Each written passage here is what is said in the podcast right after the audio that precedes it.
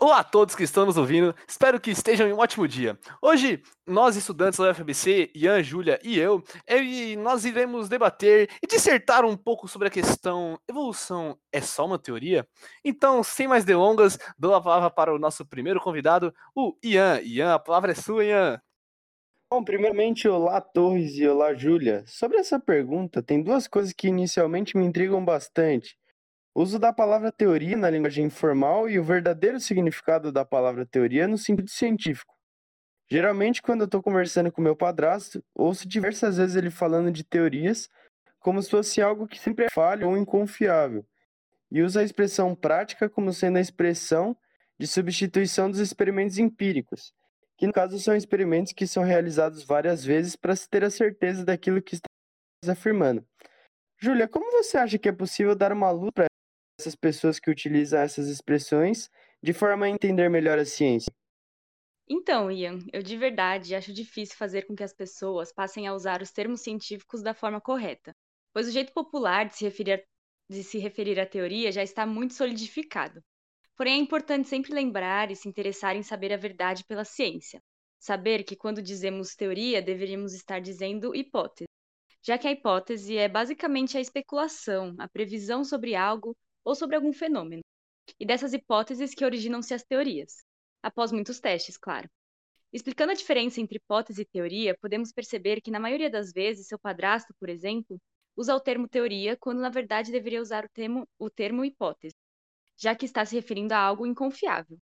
Além desses dois termos que comentei, acho que poderíamos também explicar sobre o que é um fato, para então entrar no assunto propriamente dito de evolução. Muito importante você ter lembrado disso, pois fato é outro termo que, quando usado em ciência, pode confundir os ouvintes ou leitores. Vou ser solícito agora e explicar o que é. Um fato científico é quando existe um fenômeno que ocorre e é observado com um selo de aprovação científica. Eles não são reproduzíveis, mas devem necessariamente ser verificáveis. Um fato científico pode reformular, rejeitar, redefinir ou esclarecer as teorias. E é a partir deles que nascem hipóteses que podem, juntamente a outras, descobrir e publicar outras teorias científicas. E abrindo parênteses aqui, também é importante dizer que teorias não são verdades absolutas. Acho que depois dessas explicações fica muito mais fácil a gente discutir se evolução é só uma teoria, que não faz sentido também usar o só, porque teoria científica gera prêmios Nobel, mas tudo bem. E acho bom para a gente entender se evolução é realmente uma teoria ou só uma hipótese furada ou até mesmo um fato, e também acho bom a gente contar como era o pensamento do povo em relação aos animais e fenômenos naturais até a chegada no evolucionismo, e também entender como era a ciência daquela época. Podemos então voltar lá para o século XVIII, um século marcado pelo essencialismo. Na época, a principal teoria era o fixismo, que propunha que todas as espécies foram criadas por um ser divino, e permaneceriam tal como foram criadas, imutáveis, sem nenhuma mudança significativa na sua descendência. Toda a natureza poderia ser dividida em categorias discretas.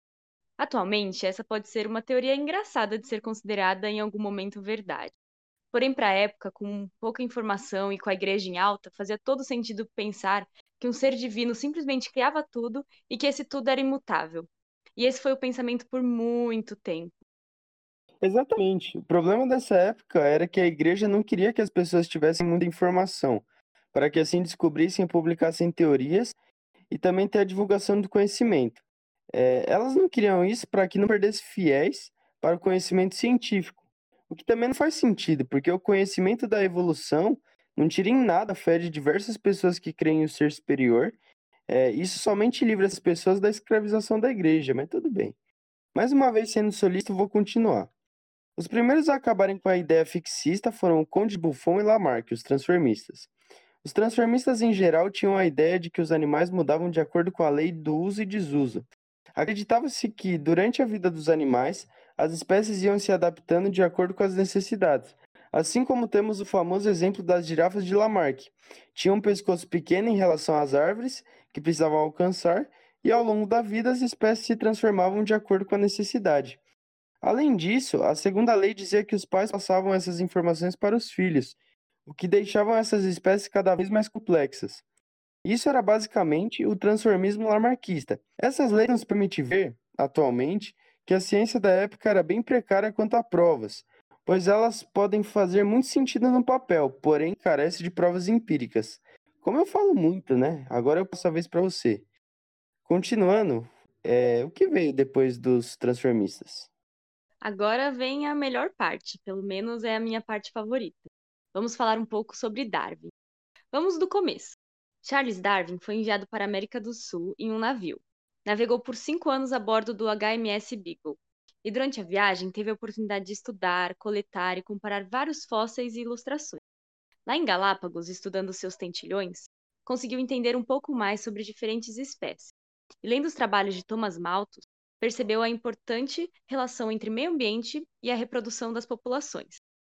Entendeu que os seres vivos competem por recursos e apenas os mais adequados para uma determinada região sobrevivem. Assim surgiu a explicação da seleção natural. Claro que analisando a história e a família de Darwin, percebemos que ele teve o privilégio financeiro e social na época para chegar a ideias tão boas sobre evolução. É, sorte que o Marx não era conhecido na época, né? Porque senão os caras já iam querer assassinar o garoto Darwin, igual aconteceu com o Lamarck na Revolução Francesa.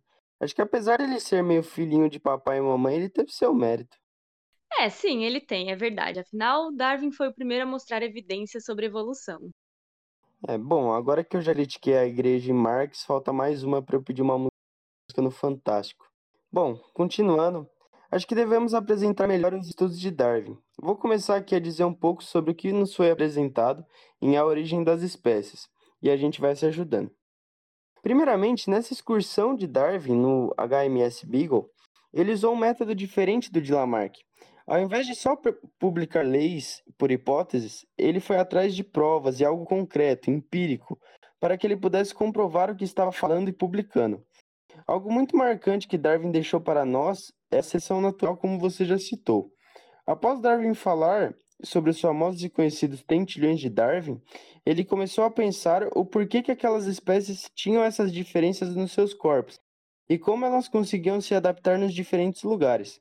Durante algumas outras análises, ele, nos apresentou que sobrevivem as espécies que são mais fortes e que havia mutação nas espécies. Demorava um longo tempo para que houvesse uma mutação, mas com seus conhecimentos sobre genética, ele tinha como nos confirmar como a mutação ocorria pela explicação apoiada na hereditariedade e na genética. Então, só te interrompendo rapidinho, na verdade, Darwin, ele apenas sabia, sabia de mutação, pensava sobre isso e estudava sobre isso. Porém, ele não conseguiu explicar como isso acontecia. Quem explicou a mutação foi Mendel. O Mendel e o Darwin viviam na mesma época, porém um era austríaco e o outro inglês. Por esse motivo, Darwin não teve contato com Mendel e não conseguiu finalizar seu pensamento e sua explicação sobre a mutação. Ah, é verdade. Confundi. Agora quem merece a criticada sou eu. Mas então, continuando. Darwin praticamente veio para desmontar a crença fixista e mostrar para o mundo que existe a seleção natural e a seleção sexual. Porém, não era tudo em sua teoria que logo de cara já estava certo. Uma das coisas, como já citado, é que ele não manjava muito sobre como as espécies sofriam mutações, isso acabou levando Darwin a concordar com a lei de uso e desuso lamarquista, o que não condiz com a realidade. Mas o grande diferencial da teoria do Darwin para dos outros é que, ao mesmo tempo em que, em que ele tinha a formulação de hipóteses, ele tentava provar para as pessoas que estavam lendo ou ouvindo o que dizia para nos tornar algo vago é, na parte empírica, como era em Lamarck. Isso me faz ter a seguinte pergunta: será que isso já era realmente a ciência como é hoje? Então, Ian, acho que na realidade é meio difícil comparar ciência de época, por causa da tecnologia de cada, por cada fator que permite afirmar algo. Porém, se formos olhar pelos preceitos da ciência como se aprende hoje no ensino médio, que é a observação, a elaboração de questionamentos, levantamento de hipóteses, experimentação, análise dos resultados e após isso temos a conclusão desse ciclo. Então, se for olhar por esse lado, grande parte do que Darwin deixou para nós é científico sim, Porém, como você mesmo disse, é difícil que tudo que ele tenha deixado seja científico, pois quando ele fala sobre a lei do uso e desuso, não tinha o conhecimento e nem experimentação suficiente para afirmar que isso era correto. Então, isso já nos dá uma boa base para conseguir responder se evolução é uma teoria, um fato, uma hipótese, uma lei ou um papo furado. Mas antes, mesmo que seja confuso, vou perguntar: a teoria da evolução darwinista já evoluiu, certo? Com toda certeza já. Isso é o mais admirável em toda a ciência. Normalmente, quando as pessoas estão erradas e uma ideia mais coerente que a delas aparece, é, nas pessoas se ativa um tipo de sensor de orgulho que cegam as pessoas para a própria razão. Mas na ciência não é assim. Voltando na questão de evolução, após os anos da morte de Darwin, cientistas começaram a juntar a genética mendeliana com a evolução darwinista, para que aí sim houvesse explicação plausível para as mutações.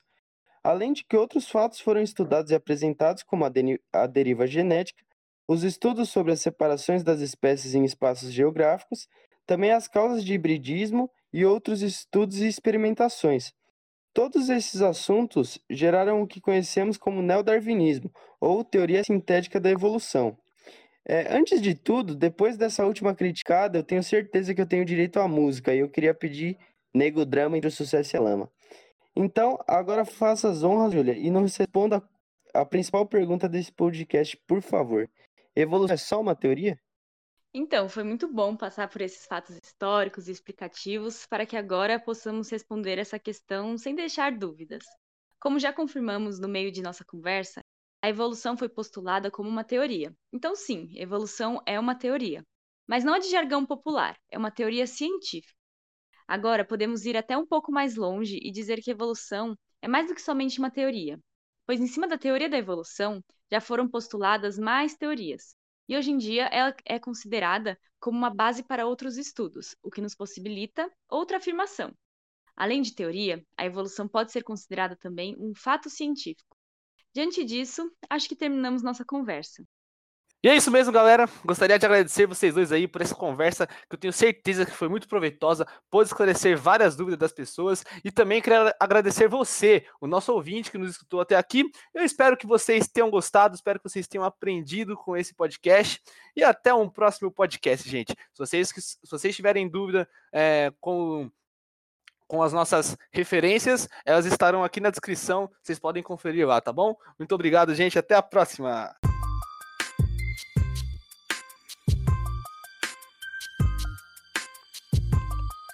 Nego drama, entre o sucesso e a lama